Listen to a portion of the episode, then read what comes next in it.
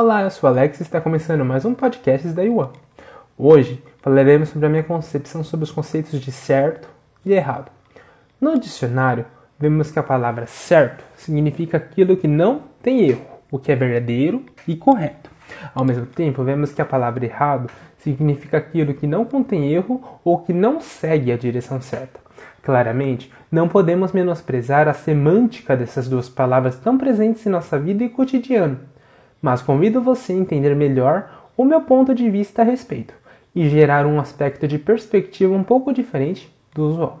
Quando dizemos que algo é certo ou errado, estamos empregando julgamento. Julgamento esse que diz respeito ao que acreditamos, aos nossos valores e às nossas crenças. O que talvez seja certo ou errado no Brasil pode ser o oposto em outro país, por exemplo.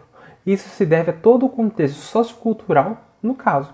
Então, como definir o que é certo ou errado não se baseando apenas em pré-julgamentos ou até mesmo pré-conceitos parciais, simplesmente se orientando pelo que é mais adequado numa situação a ser analisada, a ponto de se tomar a opinião mais saudável a respeito.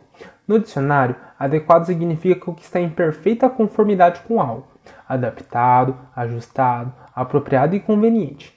Então, o que eu quero dizer a você que conceitos como o que é certo ou errado é meramente parcial. Em outras palavras, é a forma como você e tão somente você vê o mundo, uma vez que quando outros pensam assim como você, se deve às questões socioculturais que geram os conceitos partindo de um pré-conceito de crenças e valores pessoais, tornando-se assim a forma que está em perfeita conformidade com o tema, adaptado, ajustado, apropriado e conveniente, isto é, adequado. Então, resumindo, o certo e errado diz respeito ao seu pensamento que, em questão de bom senso coletivo ou individual, torna-se ou não aquilo que vem a propor para você refletir. O que é certo ou o que é errado para você e o que é adequado realmente. Obrigado pela atenção.